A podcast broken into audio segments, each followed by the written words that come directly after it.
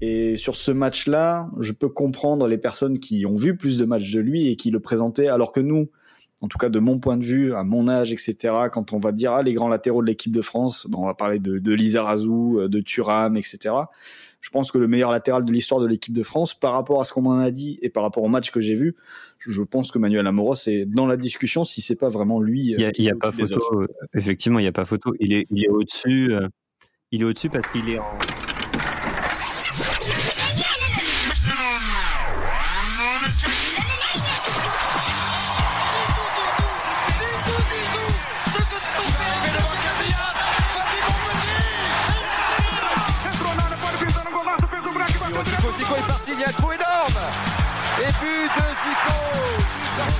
Il n'y a pas de vent, il fait frais, mais c'est une température idéale pour jouer au football. Et eh bah, ben, tous les dimanches, il y a 22 corneaux qui font ce qu'ils appellent du football.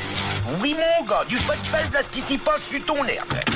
Bonjour à tous et bienvenue sur le 22e épisode de Soyez sympa, rejouer. Aujourd'hui, on s'intéresse à un nouveau France-Brésil. Après la finale de 98, puis le quart de finale de la Coupe du Monde 2006, nous nous plongeons dans un autre quart de finale, celui du Mondial 1986.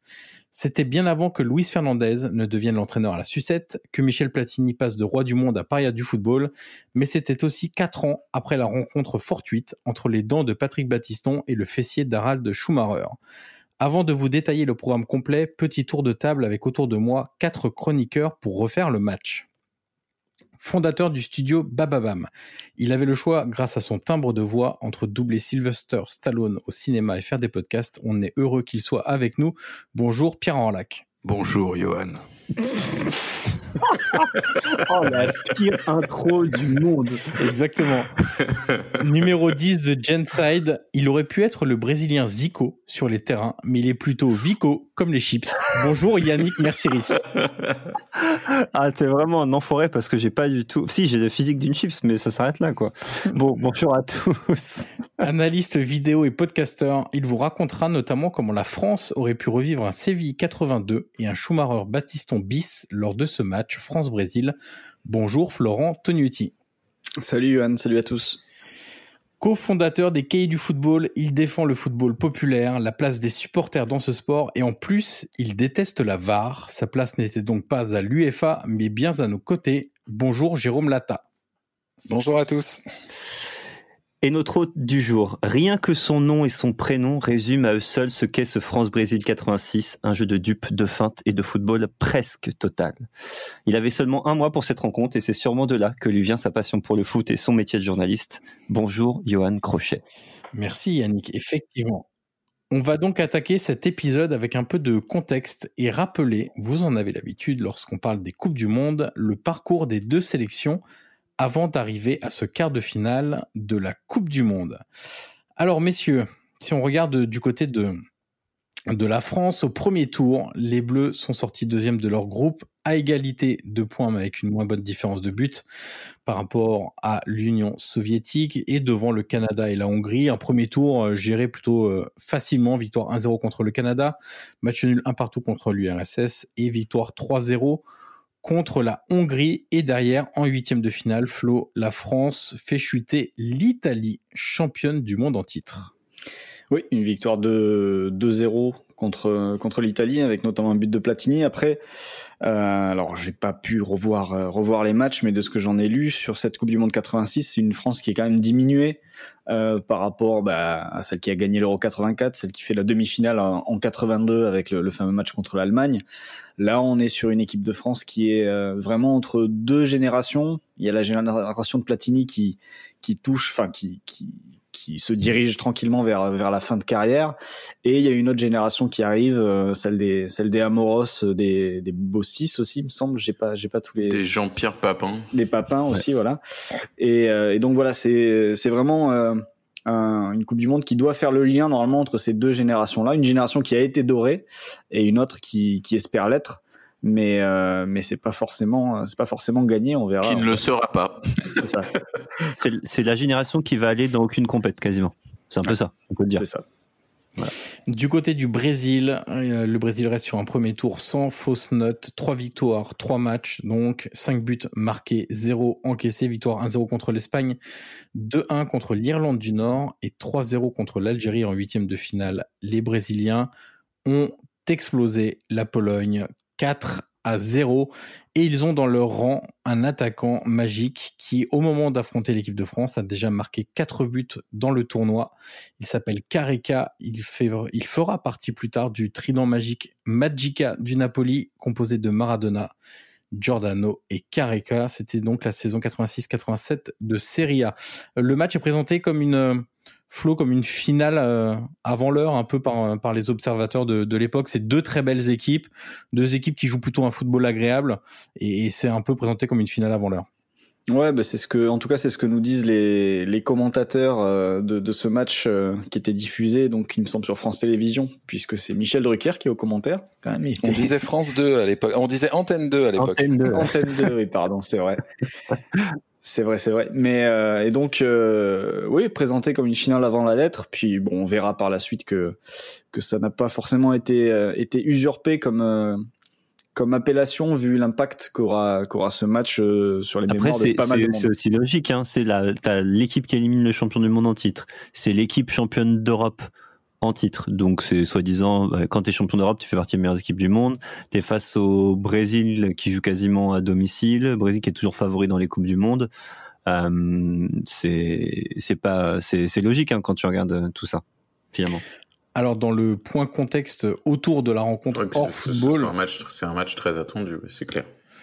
Dans les contextes hors football, on a donc la libération de deux des quatre journalistes otages au Liban enlevés en mars 86. C'est deux des quatre journalistes d'Antenne 2, justement, qui avaient été enlevés en quelques mois plus tôt. Et d'ailleurs, le, le match, un flot, la retransmission euh, commence par un duplex avec euh, l'aéroport où arrive euh, l'avion du, du, gouvernement français avec les deux otages à bord. Et en fait, on rate les quelques secondes de ce match-là.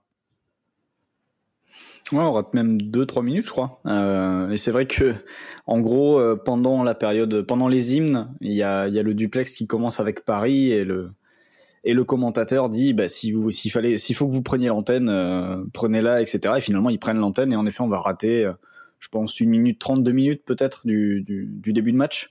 Heureusement, ça va, ça part pas trop vite, donc on rate pas grand-chose. Alors le 21 juin 86, c'est donc aussi le jour de la fête de la musique. Les résultats du bac viennent de tomber et moins moins joyeux évidemment, c'est la disparition de Coluche deux jours plus tôt. Euh, alors messieurs, on va rentrer dans le match euh, tranquillement. On va parler comme d'habitude des compositions d'équipe. Euh, Flo, on commence par l'équipe de France avec la grosse surprise quand même dans cette équipe de France, c'est le fait que Luis Fernandez soit positionné arrière droit, mais ça s'explique par une absence. Oui, l'absence de William Ayash, euh, qui oblige euh, Henri Michel à changer un petit peu euh, d'option, et du coup il décide pour débuter le match de mettre de mettre Luis Fernandez latéral droit, avec Manuel Amoros qui du coup passe latéral gauche, et Thierry Tussaud qui joue au milieu de terrain, milieu gauche. Du coup la compo française qui, alors je vais vous dire, avec les yeux d'aujourd'hui, on dirait que c'était un 4-4-2, mais euh, donc euh, la compo complète, euh, on a Bats dans les buts, on a Fernandez à droite, une charnière centrale avec Bossis et Batiston. À gauche, on a Manuel Amoros et au milieu de terrain, on a Gires côté droit. On a euh, on a Tusso comme je le disais côté gauche et on a un double pivot au milieu de terrain avec Platini et Tigana qui sont sur la même ligne, ce qui euh, avec les yeux d'aujourd'hui est quand même assez euh, assez surprenant à voir quand on sait où, où jouait Platini avant plus haut sur le terrain. Et devant c'est Stopira et Rocheteau qui qui forment ce qui peut ressembler à une ligne d'attaque. Une petite précision, Florent. En fait, Amoros, il avait l'habitude de jouer plutôt à gauche parce que c'était Ayash qui était titulaire à droite et qui a joué, qui est suspendu pour ce match-là et qui a l'habitude de donc, enfin, qui a occupé le, côté droit pendant les matchs précédents euh, de cette Coupe du Monde. Et Amoros, qui était, euh, qui pouvait jouer des deux côtés, occupait plutôt le, côté gauche. Euh, mais on, verra dans ce match-là qu'il est aussi à l'aise d'un côté que de l'autre. Mais il a fait un peu comme euh, c'est Candela qui a fait toute sa carrière euh, sur un, un, faux pied aussi comme ça. Oui, je crois, Candela joue plus à gauche. Ouais. Ouais, voilà, c'est ça. Exactement. Et du côté du Brésil, la compo d'équipe, c'est donc Carlos dans les buts. Alors Rosimar, je je sais absolument pas parler euh, portugais, donc la prononciation, vous m'excuserez. Julio César, Edinho, Branco, Alemao, Elzo, Junior, Socrates et devant Muller, Carica. Euh, côté Brésil, il y a une chose qu'il faut noter vraiment, c'est l'absence de Zico, de ce 11 de titulaire. Alors ça s'explique parce que Zico était très diminué. Valdo l'avait confirmé dans une interview à SoFoot euh, il y a quelques, quelques temps. Il avait expliqué, on savait que Zico était du voyage, donc pour cette Coupe du Monde, mais il était blessé. Et en gros, pendant cette Coupe du Monde, il a surtout servi de, de joker. On verra d'ailleurs dans ce match-là que Zico euh, entrera en cours de jeu pour essayer de, de faire la différence. Mais Zico, qui était un monstre sacré du, du foot à ce moment-là, était euh, pour le coup remplaçant car trop diminué dans, dans, dans l'incapacité de tenir 90 minutes. C'est, un, un petit peu le, le, drame de ce match, c'est que les meilleurs joueurs euh, euh, des deux équipes sont, sont diminués. C'est-à-dire que Zico, il, il arrive blessé, euh, mais Platini aussi, il a une tendinite dès le début de la compétition. Et j'irais, c'est pas très en forme non plus. Euh, Socrates, lui, il est, ça va, il est pas blessé, mais il est un peu vieillissant. Ce qui fait que le, le paradoxe de, de, ce match qui est, qui est qui est resté dans les mémoires comme un, comme un très beau match, c'est que y a, les joueurs les plus attendus finalement sont, sont pas forcément les plus en forme euh, sur le terrain et ça se ressentira fortement notamment pour Gires euh, qui, est, qui fait un très bon France-Italie pourtant, euh, mais qui est très très euh, très décevant sur, sur ce match-là et qui sort à la, à la 83e minute euh, d'ailleurs. Et ce qui est marrant d'ailleurs, Jérôme aussi, c'est que au final, tous ces grands joueurs, donc Zico, Platini et euh, Socrates, vont rater un penalty ou un tir au but dans ce dans ce match-là. On y reviendra un, un, petit peu plus tard, mais c'est quand même Après, des, sur, des les, sur, les pénaux, euh, sur les pénaux, euh, il faut dire que tous les grands joueurs ont raté des pénaux. C'est vrai, mais tous dans le même match, c'est assez rare. Ouais, tous dans le même match, c'est oui, plus rare. Parce que, oui, bon les gars, forcément, hein, tu vas pas faire un match avec 12 nationalités euh, différentes quand même. C'est vrai. alors, on passe au menu tactique de, de Flo. Du coup, Flo, euh, alors, est-ce que c'était vraiment le, match du siècle comme il est souvent présenté par, par la FIFA? En tout cas, il est présenté tel quel sur son site internet. Alors en fait, il y a, deux manières euh, de voir les choses et moi personnellement en tant qu'observateur, euh, je bouffe quand même beaucoup de matchs aujourd'hui euh, de, foot moderne. La première chose qui, saute aux yeux quand tu revois ce match-là de 86, c'est le fait que le, pressing n'existe pas. C'est-à-dire on a, deux équipes qui, se font face et qui défendent dans leurs 30 mètres d'un côté comme de l'autre.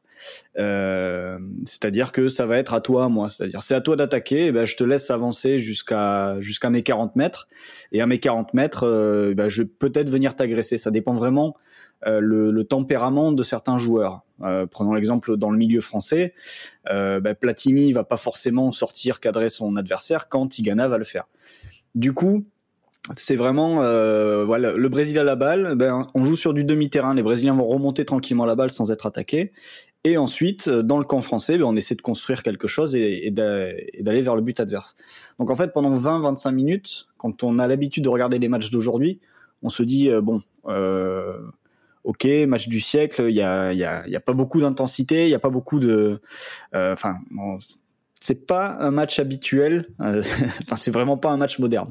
Par contre, une fois qu'on a fait ce constat-là, qu'on a compris qu'il n'y avait pas de pressing, euh, que le marquage était encore très individuel, etc. sur le terrain, on commence à s'intéresser justement aux individualités.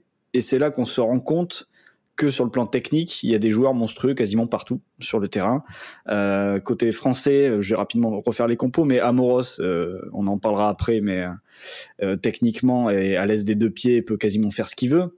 Bossi, c'est capable de monter, euh, de monter balle au pied, euh, digne de de Laurent Blanc après euh, qu'on verra dans les années 90 et de beaucoup d'autres joueurs d'ailleurs de l'époque euh, défenseurs euh, Batiston est un peu plus en retrait on, le voit on voit moins ses qualités sur ce match là mais en 82 il se projetait aussi malheureusement un peu trop pour lui hein, euh, avec avec Schumacher Tussaud est peut-être le joueur un peu un peu trop, un peu plus effacé, un peu en dessous. Mais ensuite au milieu, bah, t'as Gires qui est une sorte de, si s'il faut faire les comparaisons avec les joueurs modernes, une sorte d'Iniesta, mais vraiment il y a beaucoup de, choses qui, rappellent Iniesta quand tu quand tu vois Gires après évidemment. Euh, Tigana euh, peut faire penser à un Nabi Keita euh, survitaminé, euh, déjà qu'il a pas mal de vitamines, euh, Nabi Keita. Platini, bon bah Platini, y a pas besoin de décrire. Et devant Rocheteau a une première touche assez exceptionnelle et Stopira est un joueur qui, qui très généreux, qui fait beaucoup d'efforts, qui court beaucoup. Et du coup, déjà côté français, il y a beaucoup de, de, de, joueurs de foot euh, important et côté brésilien euh, bah, tu as alors les deux défenseurs centraux sont un peu plus bruts mais tu as déjà deux latéraux qui sont très offensifs très à l'aise techniquement qui peuvent porter la balle qui peuvent s'associer qui peuvent tout faire. Et au milieu tu as quand même Socrates qui avance plus trop mais qui sait qui sait faire pas mal de choses avec le ballon. Tu as Junior qui est un joueur absolument magnifique un dribbleur assez exceptionnel Alemao est un peu plus euh, classique euh, mais il a une frappe de balle parce qu'il tente beaucoup. Et Elzo, qui a priori est le joueur qui est censé éteindre un petit peu les, les, offensives adverses, tu te rends compte assez vite qu'il a quasiment les deux pieds et que quand il conduit la balle, ça se fait de manière très fluide. Donc en fait, c'est sur le plan technique qu'en effet, il y a sur le terrain ce jour-là, on a quand même des, je pense qu'il y a deux tiers euh, des, des, joueurs présents sur le terrain qui ont une technique largement au-dessus de la moyenne et qui, qui, qui approchent, euh, je vais pas dire la virtuosité, mais qui sont très très très forts techniquement. Ouais, puis pour en, pour en revenir à ce que tu disais sur le fait qu'elle qu'elle se laisse jouer euh, au moins jusqu'au jusqu'aux 40 mètres, ce qui fait un peu le, enfin, un des éléments qui font la beauté de ce match, c'est que ces deux équipes qui, qui sont dans la même disposition, pas dans la même disposition tactique, mais dans la même disposition euh, par rapport à l'envie de jouer et d'aller de l'avant, de laisser effectivement l'autre équipe jouer et de de jouer pour euh, pour aller marquer quoi, pour aller pour construire du jeu, pour fa pour faire du jeu en continu. Et il y a une sorte d'accord entre ces deux équipes qui sont assez différentes, mais qui dans, l'esprit euh, sont assez euh, assez euh, analogues et qui aussi représentent euh, un peu dans cette décennie euh, une forme de romantisme dans le jeu, c'est-à-dire qu'on il y a très peu de calculs, il y a peu d'agressivité effectivement sur le ballon, il y a du marquage mais euh, on, se laisse jouer et on se, on se, on se répond coup, par coup, coup pour coup. Euh, ce qui fait le, tout le caractère extrêmement vivant de, de ce match où euh, les, dès qu'il y a une occasion d'un côté, on est quasiment sûr qu'il va y avoir euh, une occasion, une occasion de l'autre côté. C'est un peu le bon, ce match-là, c'est un peu la fin des, des, illusions romantiques de ces de ces deux équipes-là, de ces deux sélections-là, qui rejoueront euh, jamais de cette manière-là. Mais je pense que ça fait ça fait le, le caractère vivant et la, la, beauté très particulière de ce match-là. Ouais. Mais là aussi, on, dit ça nous parce qu'on est euh, on est très romantique et qu'on aime le beau jeu, etc. Euh, et, qu'on est très content. Mais c'est aussi deux équipes finalement qui gagnent pas. À part l'équipe de France qui gagne en 84, mais mais bon, c'est pas forcément là où ils sont les meilleurs. Euh, le Brésil non plus gagne pas à cette période-là, alors qu'ils ont une équipe de frappadingue. Et justement, c'est que c'est aussi l'avènement d'un football euh, qui est plus moderne, qui est peut-être moins justement romantique, qui commence à être peut-être encore plus euh, tactique, euh, plus où il faut un peu plus calculer, il faut un peu moins être être beau et il faut plus être efficace. Et donc du coup, ces deux équipes-là, l'efficacité, c'est pas c'est pas un mot qui leur colle à la peau et qui leur plaît même c'est le beau geste, etc. Et c'est même, tu vois, la Copa América, le Brésil, il gagne, il gagne rien dans ces années-là, 80. Euh, la Coupe du Monde, ils font finalement ils font rien, alors qu'ils sont euh, ils sont hyper favoris de ce mondial-là, quoi en plus. Ouais, et puis il faut rappeler aussi que enfin, c'est deux équipes qui sortent de, de deux traumatismes majeurs euh, lors de la Coupe du Monde précédente en 82, puisqu'il y a le désastre de Sarah, de Saria euh, pour le Brésil avec le 3-2, le fameux 3-2, alors qu'un 2-2 les qualifiait, ils continuent à attaquer et ils se font planter euh, par les Italiens, ils se font, ils se font éliminer. Et en 86, donc là où ils, ils continuent à jouer, euh, d'avoir un jeu extrêmement ouvert euh, et assez risqué en fait face à la France et ils se font euh, ils se font aussi sortir quoi. Et du côté français, c'est évidemment Séville où euh, le romantisme n'a pas non plus payé et après avoir mené 3-1, on sait ce qui s'est passé par la suite quoi. Mais tu vois, à, à, quand on y réfléchit, c'est c'est des erreurs flagrantes de de tactique finalement de, de continuer à jouer de d'ouvrir autant le jeu tu vois nous on kiffe France Brésil Flo nous dit qu'il n'y a pas de pressing etc mais c'est en vrai, c'est un peu scandaleux de, faire ça quand tu espères gagner une Coupe du Monde où euh, il y a l'Allemagne, où il y a euh, où il y a une Argentine. L'Argentine cette année-là, en plus, elle est pas romantique du tout. Euh, L'Argentine de 86, c'est pas beau du tout, et c'est pour ça que ça gagne. Enfin, t'as un joueur exceptionnel, hein. mais d'ailleurs, c'est la seule fois où je crois un joueur gagnera la Coupe du Monde à lui tout seul. Mais tu vois, c'est c'est presque on va dire, c'est un peu grave. Nous, on rejoue le match, on est content, c'est génial et tout mais il faut expliquer aussi tous les mauvais côtés entre guillemets de cette rencontre. De oui, dire, mais bah, c'est c'est encore une époque où on peut euh, on peut se payer euh, de, de ce romantisme là. Et en fait, elles savent pas, elles savent pas jouer autrement. Ces, deux équipes, elles, elles, ont beaucoup de confiance en elles-mêmes. Faut rappeler que la, France arrive à la Coupe du Monde dans, non seulement dans, avec le statut de favori, mais avec le sentiment euh, qui vient eux-mêmes, qui ils, le disent. Euh, Platini le, le, raconte aussi. Euh, ils viennent pour gagner la Coupe du Monde et ils ont euh, toute la confiance que leur a donné le championnat d'Europe. Euh, c'est une équipe avec des, des, joueurs très expérimentés. Bon, c'est un peu le problème. Il y a 29 ans de moyenne d'âge euh, côté français contre 26 pour le pour le Brésil, qui est un peu plus jeune. Euh, c'est une équipe qui a beaucoup d'assurance, qui a un patron, un vrai patron, qui a beaucoup de sérénité et qui en plus, est, bon, a pas été très brillante pendant la phase de poule, mais qui a, qui a tapé l'Italie. Enfin, vraiment maîtrisé, ouais, qui a maîtrisé l'Italie. Si on veut voir euh, la, la, maîtrise française et le carré magique dans dans sa dans une expression assez pure, c'est vraiment le France-Italie euh, qu'il faut regarder, où il y a, y a, y a un but euh, au, dans, au, premier quart d'heure et un but à l'heure de jeu. Euh, c'est complètement maîtrisé. Mais d'ailleurs, quand la France mène 2-0, contre l'Italie, il y, y a, le fantôme de, de Séville, il y a des fantômes de Séville, mais ils continuent à attaquer, ils se posent, ils se posent pas de questions. Je crois qu'ils savent à la fois, ils ont confiance en eux-mêmes et en leur jeu, ils croient pas en une malédiction et ils savent pas euh, faire autrement. Le Brésil non plus. Euh, on, on, le verra euh, pendant. Mm, ce qui est frappant, c'est que quand il y a 1-1, donc au retour des vestiaires, les deux équipes continuent à attaquer. Dans la prolongation, elles sont de plus en plus fatiguées, c'est palpable, mais elles continuent à vouloir attaquer et, et c'est pas c'est pas tenir le ballon pour tenir le ballon, c'est vraiment tenir le ballon pour trouver le décalage, trouver la passe, le centre, le tir qui va qui va pouvoir faire la différence. Alors l'entame de match, Flo, elle est quand même très compliquée du côté de, de l'équipe de France. Et il y a un, allez, on va dire un, changement de poste, un triple changement de poste qui va euh, faire une différence immédiate pour pour les tricolores. C'est euh, quand euh, le sélectionneur français va décider de bah, d'arrêter avec l'expérience Luis Fernandez euh, arrière droit et va le repasser au milieu de terrain. Ouais, ça, ça change quand même pas mal de choses dans la physionomie du début de match parce que euh, je parlais tout à l'heure du, du, fait que les Français euh, laissaient venir, euh, enfin les Brésiliens aussi, mais que qu'en gros le l'intensité défensive dépendait plus de chaque joueur plutôt que de consignes collectives. Et le fait de d'avoir Luis Fernandez latéral droit, ça, disons que ça le gâchait parce que à partir du moment où Henri Michel le replace au milieu de terrain, euh, il va apporter une intensité euh, accrue dans cette zone-là, euh, avec en accompagnant Tigana là où Tusso était un peu un peu effacé, où Platini Gires défendait défendait assez peu parce que comme on le disait en début d'émission, ils étaient diminués et en plus ça a jamais a jamais vraiment été leur fort. Mais en ajoutant Luis Fernandez au milieu, la France a a réussi à gratter plus de ballons, à gêner un peu plus la mise en place du Brésil et du coup à, à mieux défendu tout simplement parce que l'exemple du premier but euh, brésilien, le but de, de est assez, criant parce que, en gros, la fin de l'action, il euh, n'y a, pas grand chose à dire. Ça va tellement vite que les défenseurs bah, sont en retard, se jettent, parce que c'est aussi un peu la défense de l'époque de se jeter pas mal. Mais la défense est en retard. Mais en fait, euh, si les trois dernières passes sont quasiment inarrêtables, parce que ça va beaucoup trop vite et que techniquement les Brésiliens sont très bons dans les petits espaces, il y a quatre ou cinq passes de mise en place côté brésilien euh, dans le camp français où normalement, si tu as un mec un peu agressif dans cette zone, les Brésiliens ne peuvent pas mettre en place en fait l'action qui va aboutir jusqu'au but. Et c'est là que le fait de repasser Luis Fernandez au milieu, ben, il va y avoir un, mec qui va aller les perturber un petit peu dans, cette mise en place là, dans ces mises en place là. Et dans les minutes qui suivent, le match va vraiment se, rééquilibrer. Ça va, on va rentrer dans le, à toi à moi qu'on qu'on décrivait pardon en, début d'émission.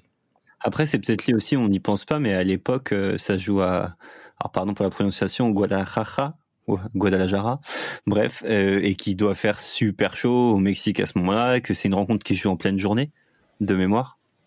Ah oui, ça se joue même, euh, ça se joue même à midi. Quasiment toutes les rencontres euh, de ce mm. mondial se sont jouées à midi heure locale. D'ailleurs, on voit sur les images de, de ce match-là que le soleil est vertical, hein, les joueurs ont pas d'ombre et que la, la, problématique de la chaleur a été constante euh, pour toutes les équipes. Et il y a un documentaire assez célèbre qui est un peu la matrice de, de, des yeux dans les bleus, qui s'appelle dans, dans, le secret des bleus, qui a été tourné à l'époque à l'intérieur du groupe France. Et on voit qu'à chaque mi-temps de, de, chaque match, il y a des bouteilles d'oxygène dans les, dans les vestiaires. Donc la problématique de la récupération, euh, elle aura été très présente, surtout pour un effectif. Euh, on ne sait pas encore, mais euh, on voit, on voit déjà un petit peu décliner physiquement l'équipe de France au cours de, de ce match-là et ce qu'elle paiera en demi-finale, malheureusement. Alors Flo, il y a un poste, on parlait tout à l'heure avec avec Jérôme des des milieux créatifs qui ont été en, en difficulté en difficulté pardon dans, dans ce match, Socrates, Gires, Platini et puis même l'entrée de Zico et euh, va va symboliser un petit peu tout ça. Il y a un poste qui t'a vraiment euh, séduit euh, avec des joueurs qui sont qui sont très très bons dans, dans ce match-là et des deux des deux côtés des dans les deux équipes, c'est les latéraux. Alors euh, tu veux commencer par qui? Par euh, Josimar et Branco côté Brésil ou par ton, Ouais. ton énorme coup de cœur, on va dire, de Manuel Amoros? Ouais, on va, on va démarrer en effet par, par les deux Brésiliens. On va garder le meilleur pour la fin parce que pour moi, Amoros, c'est le, je pense, le meilleur joueur du match sur, euh, Clairement. par rapport à, à ce qu'il sait faire, etc. Euh, du coup, ouais, ben, Josimar et Branco, on est vraiment dans la, dans la tradition entre guillemets. Alors, je sais pas si c'était une tradition avant. En tout cas, on sait ce que c'est devenu après. hein, Les latéraux brésiliens toujours offensifs. euh, Roberto Carlos, Macon, Daniel Alves, euh, Marcelo, etc., etc. Il y a et, et c'est vrai que Branco et Josimar, c'est c'est des joueurs personnellement, moi je, je connaissais pas vraiment. J'avais déjà entendu parler de Branco, mais Josimar je l'avais jamais vu. D'ailleurs, je crois que Branco, on le voit beaucoup dans, en Coupe du Monde 94, Ouais. de mémoire. On le voit beaucoup plus à, cette époque-là où il fait, où il met des coups francs de ouf. C'est un peu l'ancêtre de Roberto Carlos.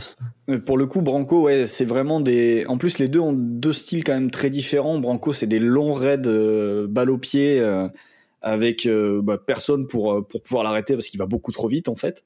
Et d'ailleurs, c'est lui qui va quand même chercher le penalty avec une course en diagonale. Il va chercher le penalty que sur un extérieur merveilleux de, Zico à un quart d'heure de la fin. Et de l'autre côté, t'as as Josimar qui est un peu plus, il est moins moins rapide, il est moins impressionnant, il dégage moins de, puissance, mais techniquement c'est propre. C'est lui qui envoie les centres euh, qui vont finir par des têtes euh, dangereuses de, de Zico et de Careca en deuxième mi-temps. Et euh, donc ouais, t'as déjà deux excellents excellents latéraux. Et côté et côté français, ouais, ben Manuel Amoros. en même temps, il sort pas de nulle part. Hein. Quatre ans plus tôt, il est élu meilleur meilleur jeune de la Coupe du Monde 82. Et, euh, et c'est vrai que euh, en fait, s'il fallait résumer la chose, au-delà du fait en plus d'avoir les deux pieds, c'est qu'il tu sens qu'il il a par rapport à d'autres joueurs beaucoup plus de, choses qui le rendraient euh, soluble, on va dire, dans le foot moderne tel qu'il est devenu après. C'est-à-dire c'est un peu quelqu'un en avance parce que physiquement tu sens qu'il est très très prêt. Il se fait peut-être dépasser une ou deux fois par Careca, mais à chaque fois il va réussir à revenir. Euh, et surtout, euh, bah, techniquement, euh, dans le duel, au contact, tu sens que c'est rude, qu'il est capable de, de faire mal s'il faut. Et c'est vraiment un latéral très complet. Et sur ce match-là, je peux comprendre les personnes qui ont vu plus de matchs de lui et qui le présentaient, alors que nous, en tout cas de mon point de vue, à mon âge, etc., quand on va dire ah, les grands latéraux de l'équipe de France, ben, on va parler de, de Lizarazu, de Thuram, etc. Je pense que le meilleur latéral de l'histoire de l'équipe de France, par rapport à ce qu'on m'en a dit et par rapport au match que j'ai vu, je pense que Manuel Amoros est dans la discussion si c'est pas vraiment lui. Il y a, euh, a pas photo. autres. euh, Effectivement, il y a pas photo. Il est, il est au-dessus. un euh, énorme palmarès. Il est au-dessus parce qu'il est en ouais euh, le palmarès je sais pas mais en tout cas il est pourquoi c'est le plus grand? C'est parce que c'est celui qui fait les choix modernes av- avant tout le monde le fait de monter comme tu l'as dit d'être physiquement impressionnant en préparant l'émission on en a parlé on a vu que c'était une brute euh, physique euh, l'intelligence de jeu le fait d'être aussi bon offensivement que défensivement etc il a un peu réinventé ce poste là il faisait partie de ces joueurs justement euh, en avance sur leur temps sur euh, comment euh, avant les défenseurs c'était presque quatre défenseurs centraux qu'on mettait là. Lui non, c'est c'est c'est presque un, un attaquant qu'on qu'on a refait descendre et à qui on a appris à, à défendre, etc. Donc c'est c'est pour ça que c'est de loin le meilleur latéral de l'équipe de France et l'un des meilleurs joueurs de l'histoire des Bleus aussi. Sauf que un- de notre génération, on le connaît un peu moins parce que, en tout cas pour moi, on a été biberonné à 98 et donc forcément, euh, à l'époque, tu compares avec ce que tu vois. Euh, Lizarazu qui est un très bon aussi, hein. mais mais Amoros c'était au-dessus, hein, je pense. Cette, cette année-là, il est élu euh, meilleur joueur français. hein. Donc, Ouais, euh, aussi. donc euh, c'est quand même peut-être qu'il paye justement le fait. Euh, Alors euh, certes, il était déjà là en 82, mais très jeune, et il a sûrement payé d'être d'être surtout. Enfin, ses, ses, ses plus grandes années, c'est entre 86 et et, euh, et ensuite 93 où il, où il gagne la, la Ligue des Champions, mais il a été dans une période où l'équipe de France entre 86 et, et 94 euh, fait moins de choses, mais c'est un c'est un joueur incroyable et au final avec un palmarès quand même que ça avec Monaco, avec Marseille, il a gagné, il a gagné beaucoup, de, beaucoup de titres. Euh, et c'est un joueur phénoménal. Mais pour le coup, contrairement à ce que tu dis, Yannick, moi j'ai l'impression que quand j'étais jeune et tout ça, dans les, on, on, les, les, fans de foot, les gens qui suivaient le foot, parlaient d'Amoros avec beaucoup d'admiration.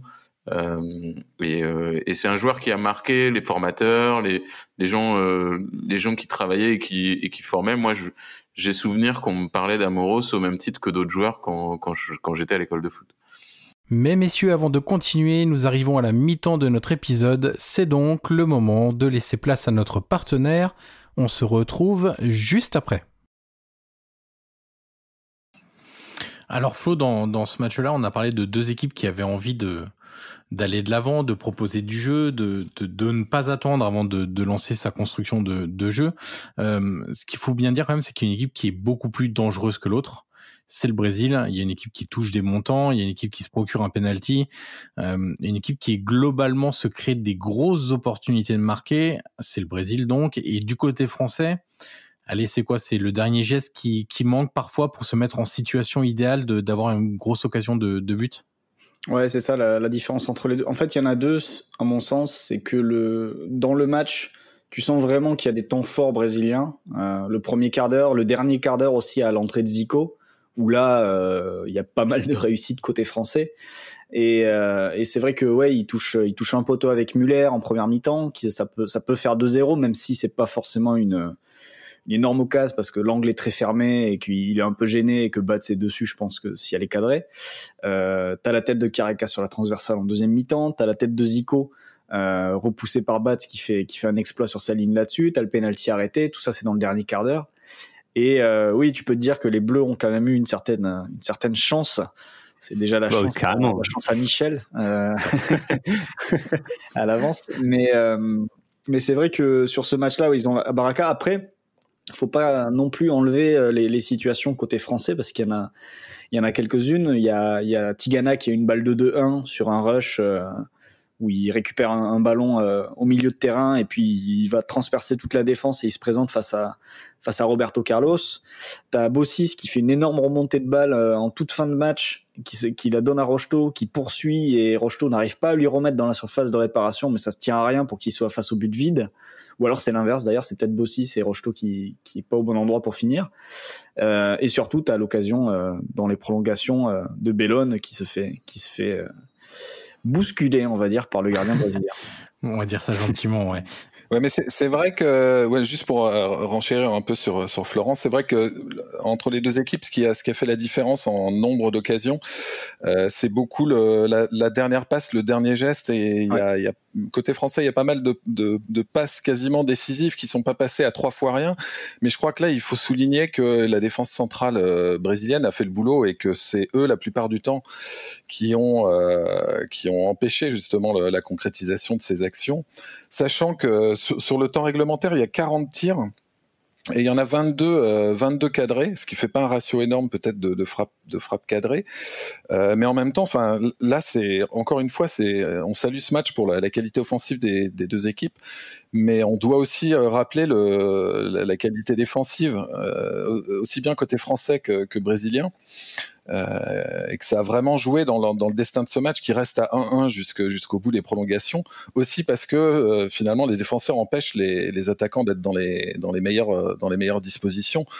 Et juste pour conclure là-dessus, c'est qu'on a dit que le carré magique euh, sur ce match-là était descendu d'un cran, c'est-à-dire que le carré magique de ce match-là, c'était euh, Baptiston, Bossis, Fernandez et Tigana, euh, compte tenu du fait que bah, Platini et Giresse étaient, étaient, beaucoup moins rayonnants. Et toute cette équipe de France des années 80, on a tendance un petit peu à, à oublier le, la qualité défensive des joueurs comme Baptiston et Bossis. Là, sur, on voit, on voit au cours de ce match euh, non seulement leur, leur, leur, qualité purement défensive, mais aussi leur capacité à apporter, à, à monter, mais pas seulement à monter euh, avec, des rushs, mais de rester devant assez souvent. C'est surtout le cas de Bossis sur ce match-là, euh, pour, pour apporter vraiment au milieu de terrain et dans les, dans les 30-40 derniers mètres. Alors on va s'arrêter un instant sur la prolongation et les tirs au but, qui a quand même beaucoup de choses à, à dire.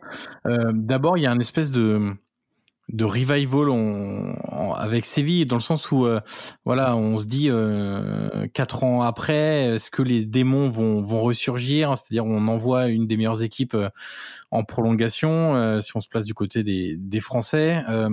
Qu'est-ce qui va se passer pendant la prolongation? Sachant qu'on sort d'un traumatisme énorme dans dans ce type de configuration de de match là alors lui Platini dans une longue interview au Monde qu'il avait fait sur sur cette compétition là il avait dit que lui il pensait pas à Séville, qu'il pensait pas à la demi-finale perdue contre l'Allemagne et que Quel mytho. et que chaque match finalement avait son histoire et que donc il y avait aucun rapport. Euh, J'imagine que devant leurs écrans, il y a pas mal de, de, supporters français qui ont tout de suite pensé à, à ce match-là. Et puis aussi une action, je crois que c'est toi Flo qui en qui a parlé, qui ramène à Séville. C'est euh, ce que tu disais le euh, Bellone qui a été bousculé. Bon, c'est un attentat encore de, de, de Carlos sur sur Bellone qui est lancé en profondeur. Euh, ça rappelle évidemment euh, Baptiston Schumacher quatre ans plus tôt.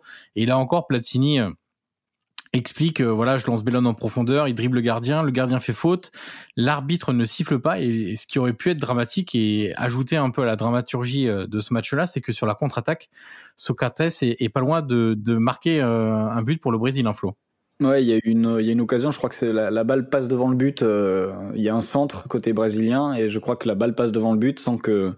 Donc ça doit être Socrates ouais, au, deuxième poteau. Ouais, arrive à la Socrates qui est juste qui a un, une fraction de seconde euh, d'avance quoi, qui est, et le ballon est un petit peu derrière lui pour qu'il le, le pousse dans le, dans le but vide.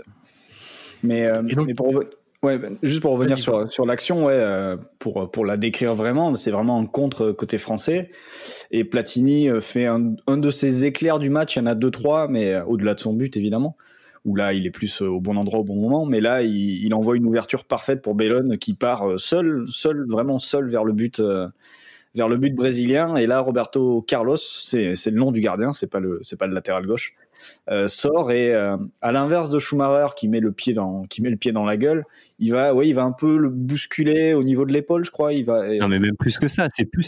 À la limite, je trouve que c'est, c'est moins. Euh, Schumacher, tu peux lui laisser le bénéfice du doute en disant je me suis jeté en même temps. Là, il l'attrape et il essaye de l'attraper en fait, et il n'y arrive pas parce que Bellon est trop rapide. Mais il essaye de le plaquer en fait il veut, il veut le ralentir. Et il veut. c'est ça, il veut le ralentir, il attrape par l'épaule et tout machin, et, il n'y arrive pas parce que Bellone est quand même très rapide. Ah mais il arrive quand même à le ralentir parce que bien sûr. il veut le stopper, je pense, carrément, si peu. Et en fait, il, il explique euh, Roberto Carlos dans, dans une interview euh, qui, qui, a été faite en 2020 par euh, Jonathan Wilson, l'auteur de, de, pas mal de, de, bouquins sur le sur le football, euh, notamment Inverting the, the Pyramid. Et, et en fait, Roberto Carlos dit qu'il a, en fait, Jonathan Wilson va le rencontrer pour lui parce qu'il a ce souvenir de ce match-là et il se dit que Roberto Carlos a vraiment gâché ce match en faisant cette faute. Et, et du coup, il l'interroge et et Roberto Carlos, à ce sujet-là, répond euh, Je ne me sens pas coupable. Euh, L'attaquant se, retrouvait seul face à moi. Euh, il a poussé le ballon au-delà de moi et j'y suis allé pour en effet l'attraper et le, mettre au sol, mais j'ai pas réussi. Je l'ai juste ralenti et un défenseur a pu revenir pour stopper l'action. Et euh, l'arbitre n'a pas donné faute parce qu'il a décidé que l'attaquant avait l'avantage. J'ai eu de la chance. Euh, à l'époque, c'était pas un carton rouge, donc euh, on faisait ce qu'on avait à faire. Euh, aujourd'hui, les, les, les the rules, parce que je le dis en anglais. Aujourd'hui, les règles sont différentes, donc j'aurais sans doute fait quelque chose de différent. Mais euh, voilà, voilà c'est ça, parce qu'à l'époque, il n'y a pas la, il y a pas la notion d'anéantissement d'occasion de but, et il y a même pas de, de carton jaune systématique pour les fautes d'anti-jeu. Ça viendra euh, après la Coupe du Monde 90 qui a été l'une des, des pires en termes de, de jeu et en termes de faute. D'ailleurs, c'est sans doute pour ça que, que cette euh, mesure a été euh, mise en place. Euh, après la prolongation, on arrive donc à la séance de, de tir au but. Et revient évidemment, là encore, le parallèle avec Séville. Euh, Henri Michel, dans un documentaire de, de l'INA, euh, alors dispo sur le site de l'INA, se remémore un peu cette euh, cette séance de tir au but et il explique que personne ne se précipitait pour tirer. Il avait regardé Bellone et Stopira en leur disant vous êtes attaquant alors allez tirer. En gros c'est euh, lui qui a décidé euh, qui devait aller tirer ou pas. Et en gros tu sens quand même que dans cette équipe qui a été marquée par Séville 82 il y a des joueurs qui se cachent sans doute un petit peu au moment d'aller d'aller tirer un, le tir au but. Il leur dit aussi la seule chose que je veux c'est que vous frappiez dans le ballon le reste on s'en fout. ils l'ont ils l'ont à peu près tous fait ils ont mis des mines. Sergio Ramos il l'a fait ça aussi une fois je crois. C'est danger, ouais, parce que bon, on va en parler, mais Platini et Bellone, ça, ça, ça n'a pas forcément super bien marché. Mais d'ailleurs, euh, historiquement, enfin, on va y revenir après, mais bah, de toute façon, si on veut, euh, quand on parle penalty, on est obligé de parler de Ben Littleton et de son, de son bouquin La solitude du tir de penalty. Encore une fois, je le répète, si c'est 400 pages de pur bonheur sur les, les séances de tir au but et les penalties, il faut absolument le lire. Et, et il explique vraiment pourquoi Platini le rate, c'est juste statistique. Hein. C'est le quatrième, c'est ça, euh, Joe?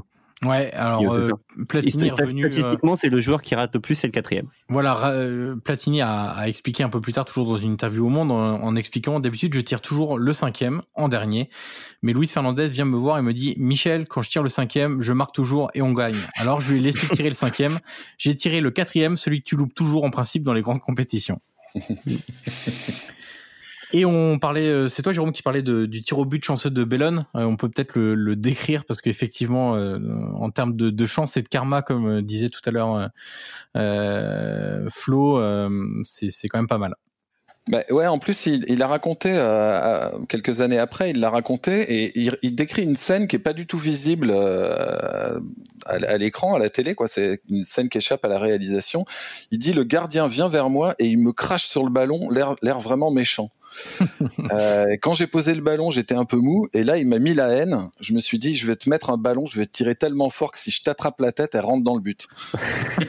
effectivement, c'est la meilleure façon de tirer un penalty. Bah, il, tire, il, met une mine, mais qui, euh, bon, euh, si, je raconte l'histoire, elle rebondit sur le poteau, elle rebondit dans le dos du, du gardien. Son dos ou sa tête, du coup, je sais jamais. Pas ça rebondit tellement fort. Ouais.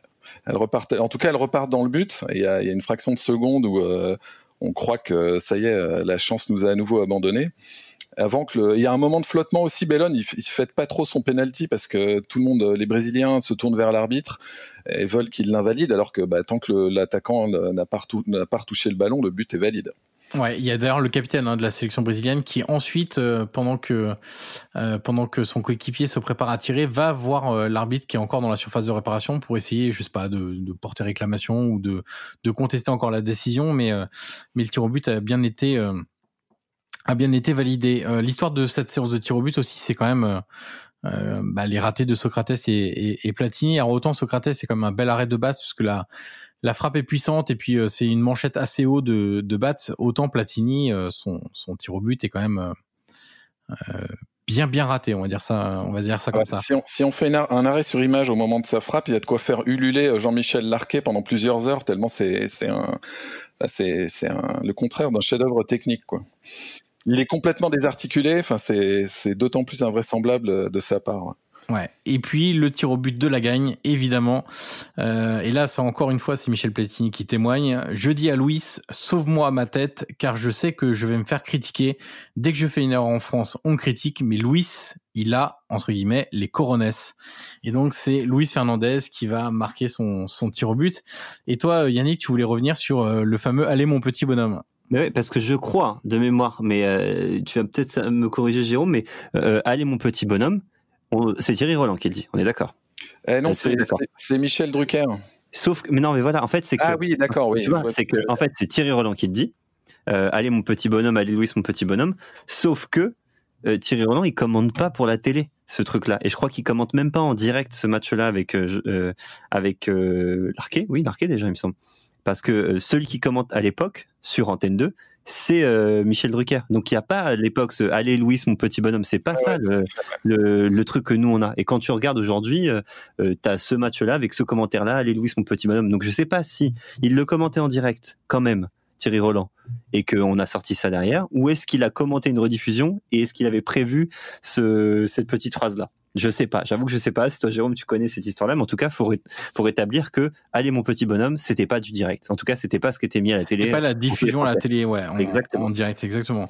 Alors, deux autres petits points de débat pour. Du coup, attends, Jérôme, tu sais ou pas, toi? Je te pose la question. Ouais, je, me suis, je me suis, reposé la question parce qu'en en fait, dans le, dans le, moi, dans le, le match que j'ai regardé, j'ai revu le match sur Footballia et c'est euh, Michel Drucker qui commente et il dit un truc très approchant, quoi. Il dit mon petit Louis. Oui, un truc mon comme petit ça. Louis, exactement, ouais. C'est pour ça que je trouve ça louche. Mais en fait, il dit, il dit mon petit Louis au moment où Louis va poser le ballon sur le point de pénalty. Ouais, ouais. Mais euh, après, je, je, crois effectivement que c'est sans doute du recommenté pour une occasion ou une autre euh, de la part. Faut, de... faut mettre copie comics sur l'affaire, je pense, pour qu'ils sachent savoir si Thierry Roland a piqué du Drucker ou pas. Il faut, il faut qu'on sache. Il faut qu'on Alors sache. les deux autres points de débat avant de, de conclure cet épisode et de passer au quiz de, de Flo. Euh, on va parler quand même du complexe d'infériorité des, des Brésiliens face aux Français, parce que depuis la demi-finale de la Coupe du Monde 58, on a quand même le quart de finale donc de cette Coupe du Monde 86 remportée par les, Bleus au tir au but. On a la finale de la Coupe du Monde 98 évidemment qu'on a qu'on a rejoué d'ailleurs. On a le quart de finale de la Coupe du Monde 2006 qu'on a rejoué aussi.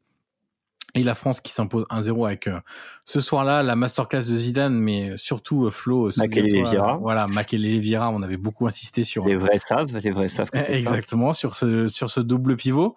Euh, finalement, la, la France, Yannick, est clairement la, la la bête noire en Coupe du Monde de- du Brésil. En match officiel. Voilà. Ouais. En match officiel, parce que euh, avant ce match-là, euh, je regarde et en fait, euh, il y a la Coupe du Monde 58, donc en demi-finale, donc là, la- le Brésil gagne euh, 5-2. Mais après ce truc-là, en fait, le Brésil va même avoir du mal tout simplement à gagner, même contre l'équipe de France. Et depuis ce match-là, donc depuis 86, il n'y a pas un match officiel. Parce que le tournoi de France, ça reste un tournoi amical, donc et puis il y a eu un partout. Il n'y a pas un match où le Brésil a battu la France. Un match officiel. Ouais, C'est- seulement des fou, amicaux. quoi. Euh, euh, ouais, encore les amicaux, c'est pas dingue. Ils ont gagné les hein. deux derniers. Ils ont gagné les deux derniers, Ouais. euh, les Brésiliens, c'est vrai. Mais euh, sinon, historiquement, c'est ça, a, ça a été pendant très longtemps. Mais globalement aussi, l'équipe de France a, a pendant très longtemps battu battu des grandes nations comme ça. Euh, du Monde. le Brésil, en tout cas, c'est c'est vraiment particulier. Quoi. Mais il y, y a même des, des matchs amicaux, en particulier pour cette génération contre le Brésil, qui ont été euh, assez fondateurs. Il y a un 2-2 au Maracana en 77 avec un, un but, un but de Trésor notamment. Et en 77, bon, c'est le début de, de l'ère Hidalgo, et on commence à se dire, euh, tiens, on a peut-être, euh, on a peut-être une, une bonne équipe, une, une, une très bonne génération. Et il y a un amical l'année d'après au Parc des Princes où on gagne encore euh, 1-0, 1-0. euh, voilà, 1-0 contre le Brésil. Donc il y a il y avait un bon feeling, euh, même en match amicaux et avant, euh, avant cette confrontation euh, en Coupe du Monde. En tout cas, de dire que c'était du domaine du possible et que euh, et que d'éliminer, euh, tu vois, les grandes nations, euh, ça pouvait ça pouvait fonctionner. En tout cas, à part l'Allemagne, mais euh, sinon, euh, ça peut fonctionner. Alors Jérôme, qu'est-ce qui reste aujourd'hui de cette génération euh, Alors c'est double génération parce que c'est pas les mêmes joueurs forcément lors des deux coupes du monde, mais 82, 84, 86, c'est un peu la période dorée du foot français avant de gagner la, Coupe du Monde. C'est quoi? C'est des émotions, des matchs à émotions, des matchs dont on se souvient évidemment. Et puis c'est aussi le premier trophée majeur quand même rem- remporté par l'équipe de France. Ouais, c'est ça, c'est un peu le, bah, c'est c'est des années, euh, c'est des années absolument extraordinaires déjà sur le sur le plan du jeu, où là l'équipe de France s'est inscrite euh, du côté de du romantisme, de l'audace, de l'offensive, euh, etc. Du On côté, les appelait pas à l'époque les champions du monde des matchs amicaux? Moi, c'était Si, l'image que Ah bah, j'avais euh, parce que j'étais trop jeune pour tous les pour suivre tout ça. Mais c'était euh, l'équipe de France, c'est vraiment les champions du monde des matchs amicaux. On gagne Si, pas. si, bah, mais- parce que euh, avant chaque Coupe du Monde, on battait le, on battait le futur vainqueur euh, en match amical. En fait, ça vient de là. hein. C'est tellement français de se dire ça. Ouais, alors c'est le bon, c'est c'est à la fois cette génération magique, euh, les années euh, Platini, Hidalgo, avec avec un très beau jeu dont on s'enorgueillissait, et puis euh, il y a un mélange de euh, de culture de la loose avec ces deux défaites en demi-finale qui sont très très douloureuses, chacune à leur manière, et au milieu le titre de 84 qui nous décomplexe quand même beaucoup. C'est pour, ça, c'est ce que je disais tout à l'heure. Ils arrivent, les Bleus arrivent à la Coupe du Monde, à cette Coupe du Monde 86, vraiment à la fois dans la peau d'un favori et avec la conviction qu'ils peuvent gagner. Et à la fin de ce match, aussi bien nous euh, en France euh, spectateurs que eux dans le groupe, ils pensent euh, qu'ils sont partis pour euh, pour aller en finale. C'est pas c'est pas une Allemagne médiocre en demi-finale qui allait les, qui allait leur barrer le chemin. Et ce qu'on n'a pas vu et qui est un peu palpable dans ce match-là, c'est que physiquement en fait ils vont ils vont payer très cher euh, ces ces cinq matchs avec très peu de turnover. hein. Il y a il y a quasiment il y a que trois joueurs qui n'ont pas joué l'intégralité des des cinq matchs euh, au moment de au moment du France-Brésil.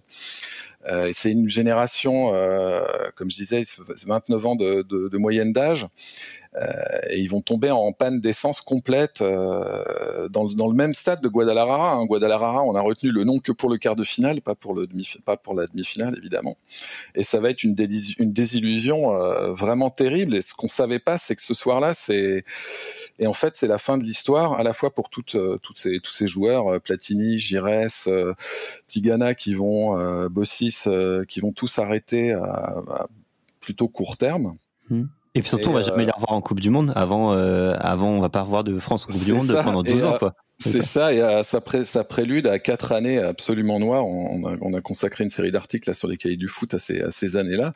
On s'attendait pas du tout non plus à ce que le, bah, le la succession de toute cette génération-là soit, soit aussi compliquée. Quoi. Mais parce, qu'il y avait du talent, il y avait beaucoup de talent, mais finalement ils n'ont pas réussi, ils ne sont pas qualifiés. Il y avait quand même des joueurs de talent derrière, il y avait Ferreri, Papin, il y a quand même des joueurs. Non mais t'as Canto, Ginola et tout ça, même si, si, tu continues, si tu tires plus loin, en fait jusqu'à l'Euro 96, enfin et surtout Coupe du Monde 98 où il y a un vrai un vrai schisme où voilà où tu vires Cantona et tout machin, t'as quand même bah, t'as des, putains de... des putains de joueurs qui arrivent quand même. les Français ouais, mais c'est... qui gagnent euh, la Coupe d'Europe aussi. C'est ça quoi. Euh, ouais, mais c'est à partir de 90 qu'il y a, bah, il y a, il y a, la, il y a la campagne qualificative pour l'Euro 92 où il y a, il y a 8 victoires sur euh, sur 8, euh, qui est très prometteuse, même si le, le tournoi lui-même sera extrêmement décevant.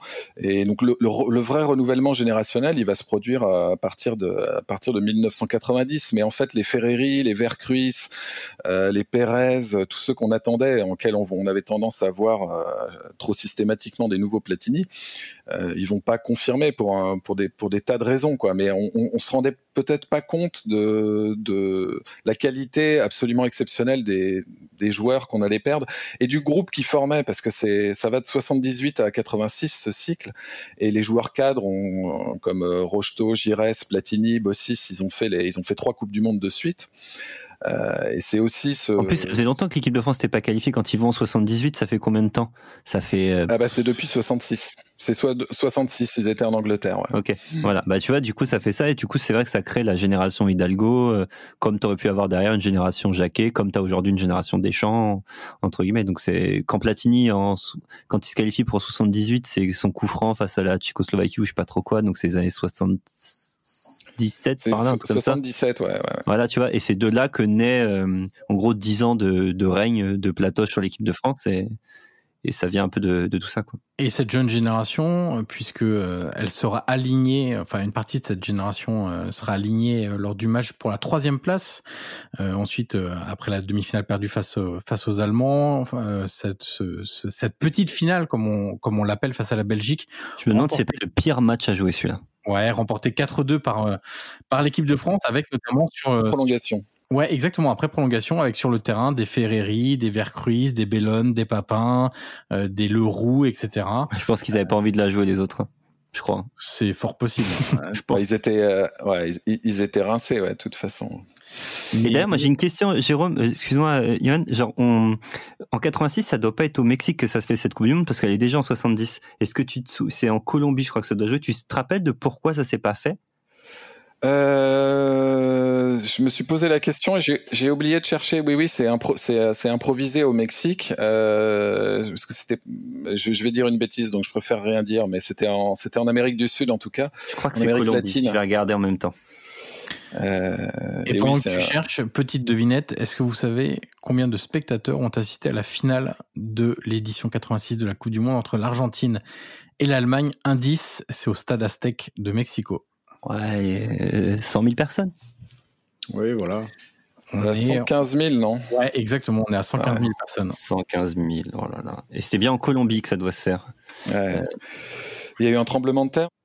bah, En fait, il y a une le tremblement de terre, en fait, il a lieu, euh, il a lieu au Mexique. Euh, en 85, donc il y a un tremblement de terre juste genre neuf mois avant le début de la Coupe du Monde au Mexique. Donc on, même là, il y a eu, on savait pas si la Coupe du Monde allait pouvoir se faire euh, au Mexique à ce moment-là. Mais je sais que la Colombie, c'est peut-être pour euh, des histoires de, elle doit se désister, c'est ce qui est mis là. Mais j'avoue, je, voulais savoir si toi tu savais un peu, parce que du coup c'était une compétition un peu à domicile. C'est quand on disait que les Brésiliens étaient euh, étaient aussi un peu favoris, parce que bah, ça se déroule ça se déroule quand même dans un pays assez proche, avec moins de rivalité euh, avec le Mexique, avec la Colombie notamment. Euh. Ouais, d'ailleurs euh, au stade au stade Jalisco, là de Guadalajara, il y a, il y a 65 000 spectateurs, c'est-à-dire beaucoup plus que les matchs d'avant, et tous les joueurs français racontent que c'était très impressionnant de jouer dans un stade qui ils avaient l'impression d'être au, Brésil, quoi, qui était blind, il y avait 100 Français et tout quasiment tout le reste des spectateurs étaient étaient des supporters brésiliens. D'où le d'où l'effondrement du stade.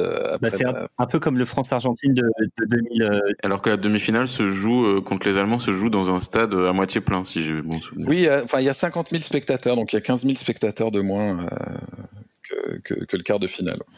Flo, est-ce que tu, tu passes à ton petit quiz? Est-ce que tu as une, une question pour nous coller? Euh, ouais, ouais, euh, avec une, Ouais. une liste, Ouais. Une liste de joueurs à trouver. Alors c'est- pas non plus très très dur, mais euh, tout à l'heure j'évoquais le cas de Manuel Amoros Faut et se du, méfier. et du fait qu'il avait euh, et du fait qu'il avait remporté euh, le titre de meilleur jeune de la Coupe du Monde 82. Bah, je vais simplement Aïe, vous demander aïe, aïe, qui a été meilleur jeune des Coupes du Monde de- depuis 82, donc après Manuel Amoros jusqu'à aujourd'hui. Je Euh, passe euh, Pog- les, les Pogba, il a personnes pas, pas eu? Pogba? Ouais, Pogba 2014, ouais, c'est trouvé. Il y a eu- Euh, Il y a eu Chifo en 86 justement. Chifo cette année-là, ouais, Il y a- 86. Mbappé, non? Mbappé 2018, oui. On n'aurait pas Thomas Müller en 2010 Thomas Müller en 2010, c'est bon. Donc il nous manque euh, Il vous manque 90, 94, 98, 2002, 2006. quand même 90. 2006, Owen? Owen, il euh, est pas dedans, Owen? Owen 98. Ouais. Ouais. Bien vu. Euh, 94. euh, Ronaldo, mais il a pas joué, c'est pas possible. 2006, c'est euh, un Allemand. C'est un Allemand, ouais, 2006. Ah, c'est Godze Ah, non. Non. Non, non. Euh... Podolski, non Ouais, Podolski, si, Ah, si, bien joué. 2006. Il nous Il manque. reste euh, il nous manque 90, quelle année? 94, 2002. Euh, 94, c'est un. Alors, c'est en Europe. C'est un néerlandais. Je vous donne la Il nationalité. manque, euh, Il manque il manque un 2010. bon paquet. Il manque 2010. Il doit manquer 94. Néerlandais. en- 2002. En quatre- En 2002, alors c'est vraiment une nation euh, inattendue. C'est vraiment une nation inattendue en 2002. Euh, C'est-à-dire que c'est pas les grandes nations du foot. C'est la Turquie ou la Corée, non? C'est pas le, ouais, l'attaquant turc là Euh, Non, ni la Turquie ni la Corée. Non, c'est pas la Turquie ou la Corée. C'est vraiment. euh, En fait, c'est une grande nation, mais c'est pas une grande nation de foot. Les États-Unis, Oui, c'est ça? Oui, oui, c'est un, c'est un américain. ouais. Qu'est-ce qui est fort euh, Ah, c'est Donovan? Non, c'est trop tôt pour Donovan. C'est- Si, si, c'est Donovan, ouais. Ah ouais? Ok. Meilleur jeune de Donc 2002. on a 98, on a 2002, il nous manque deux- 2006, on l'a, 2010, on a Il vous reste 90, 94. 90, 94. 90, on l'a évoqué dans l'épisode précédent. Désolé, Jérôme. Ah, Prozineki, Prozineki. C'est ça. Oh, pff, il est lourd celui-là. Et 94, euh, C'est un Brésilien ou pas du coup, 94 non. C'est néerlandais, je vous l'ai dit tout à l'heure. Néerlandais? Ouais. Ah, il y a qui euh, Overmars Eh oui, Marco Vermars, ouais. Ah Voilà. Eh, Et donc, euh, pour, pour Johan, pour une fois, je suis pas si pourri là. Ouais, j'avoue. tu pourrais le dire. Quand t'as Wikipédia sous les yeux, t'es pas mal. Non, non, je te jure que non. tu sais pourquoi? Je vais te dire pourquoi. Je vais raconter ma life. Pourquoi? Parce que je joue beaucoup à FIFA et dans FIFA, t'as les joueurs icônes. Et tu vois, donc c'est, j'ai essayé de piocher un peu dans ces joueurs-là, euh, un petit peu, un petit peu iconiques. Voilà tout. Magnifique. Et du coup, pour refaire la liste, euh, 82 Amoros, 86, euh, 86 Enzo Schifo, 90 Prozineki, 94 Overmars, 98, euh, 98 Michael Owen, 2002, euh, 2002 Landon Donovan, 2006 Lucas Podolski, 2010 euh, Thomas Müller, 2000, euh, 2014 Paul Pogba. Et enfin 2018 Kylian Mbappé. Donc et 90 du coup. 90 Ok, pardon. Et si vous voulez remonter en arrière, je vous donne juste les, les précédents. Euh, 78 en Argentine, Antonio Cabrini, un Italien. Euh, en Allemagne, euh, enfin en 74, c'est euh, un joueur polonais, Vladislav Zmuda, que personnellement je ne connaissais pas. 70 au Mexique, Teofilo Cubillas, un Péruvien. 66 en Angleterre, c'est Franz Beckenbauer. 62 au Chili, le Hongrois Florian Albert. Et 58 en Suède, c'était Pelé. Allez, Je crois qu'Albert, il est, il est ballon d'or aussi, non? Oui, il l'a été après, je crois, ouais. Mais du coup, il y a, il y a vraiment aucun jeune talentueux en 2002, quoi. Parce que, enfin, j'ai pas souvenir que Donovan fasse une Coupe du Monde de, de déglingo. Mais bon. Il y a peut-être un petit peu de marketing derrière cette récompense. Voilà qui boucle donc ce 22e épisode du podcast Soyez sympa rejouer. On remercie Jérôme Lata, notre chroniqueur d'un soir, pour euh, revivre ce France-Brésil beaucoup, 86. Et pour les et pour les cahiers du foot, Bien euh, sûr. il y a des. Je vous le dis, moi, j'ai la chance de le La recevoir. revue et le site internet. Ouais, la revue, le site internet, il y a une revue, c'est un MOOC, donc c'est ce qu'on appelle aujourd'hui, c'est les nouveaux en fait superbes magazines. C'est un, c'est tous les deux mois, tous les trois mois, je sais plus. Ça sort euh, tous les combien je Tous les six plus. mois, ouais. Tous les Tous les six six mois. d'accord, ok. C'est un très joli livre en fait, c'est un très beau magazine avec du beau papier et des super histoires. Et euh, c'est soutenir aussi le travail que font les cahiers depuis pff, X années. Donc, euh, c'est, le franchement, c'est à prendre, je vous le dis. c'est- Ils étaient là avant l'équipe. Ah, ils, étaient là avant euh, Drucker. ils étaient là avant Drucker. Euh, bien. Merci pour les compliments et pour l'invitation, c'était cool. Merci Yannick, merci Pierre, merci Florent, merci Jérôme. Et on se retrouve très vite pour un nouvel épisode de Soyez sympa, rejouez. À très vite. Salut. Ciao.